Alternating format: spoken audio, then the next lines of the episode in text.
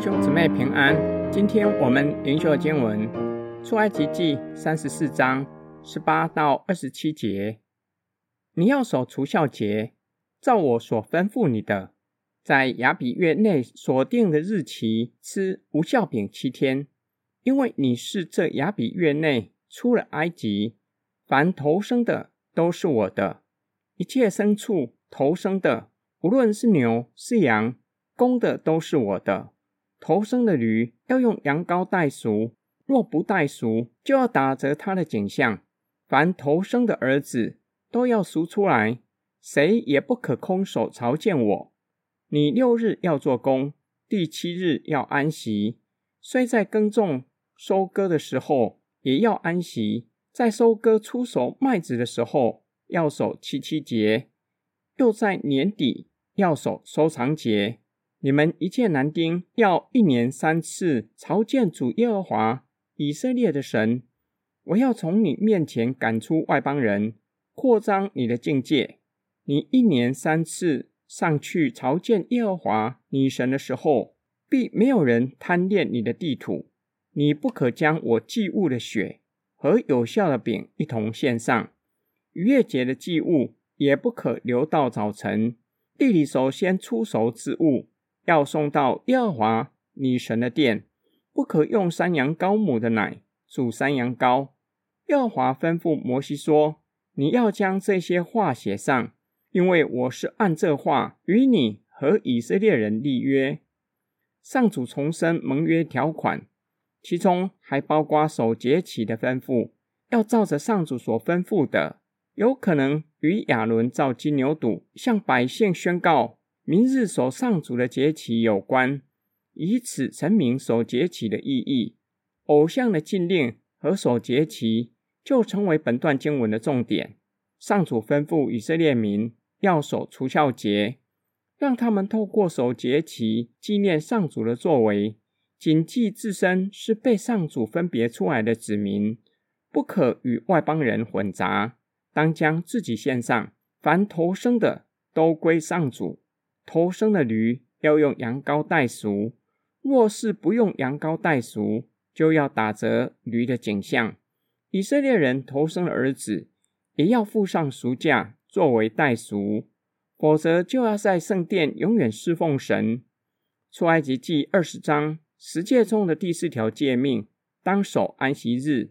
本段经文有了进一步的规定，即使在收割的季节，也要守安息日。这里的规定与收割节和收藏节有关，要以色列民从一周一天守安息日，进一步学习在农忙的时期也要安息，这是信心操练的功课。以色列男丁一年三次朝见上主以色列的神，上主要从百姓面前赶出外邦人。当他们朝见上主的时候，不用担心家里会发生什么事。上主会保护他们的财产，不被外人抢走。上主吩咐以色列人朝见他的面，不可空手，要带礼物，不可把带血的祭物和有效的饼一同献上。逾越节的祭物不可留到早晨。初熟的果子要送到神的殿，不可用山羊羔母的奶煮山羊羔。最后吩咐摩西，要他将神说的话写下来。因为这是神与百姓所立的约。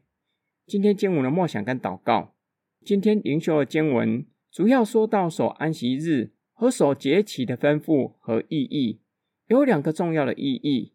首先，纪念上主救赎的作为，上主将他们从埃及领出来，也就是将他们从法老的手中买赎回来，归给自己，是被神分别出来的子民。因此，行事为人当与外邦人有别。第二，从每周一次守安息日开始操练信心的功课。若是学会了，才有可能在农忙的时候依然持守圣安息日，不到田里收割农作物。我们每周守主日也具有相同的意义。做学生的，即使礼拜一要考试。依然要把守安息日排在最优先的次序。上班族即使礼拜一有重要的会议要开，或是工作要做，主日需要预备，依然要把守主日排在最优先的次序。相信上主不会误事，不会因为我们守主日，让我们考得不好，或是工作开天窗。相信上主会赐给我们恩典，正如同上主吩咐摩西，以色列男丁每年三次出远门朝见上主，上主必定会看顾保护他的家人和财产，不被敌人趁机抢夺。不过有一件事是相当重要的。就是周间要用功读书，努力工作，才有可能没有挂虑的参加主日崇拜。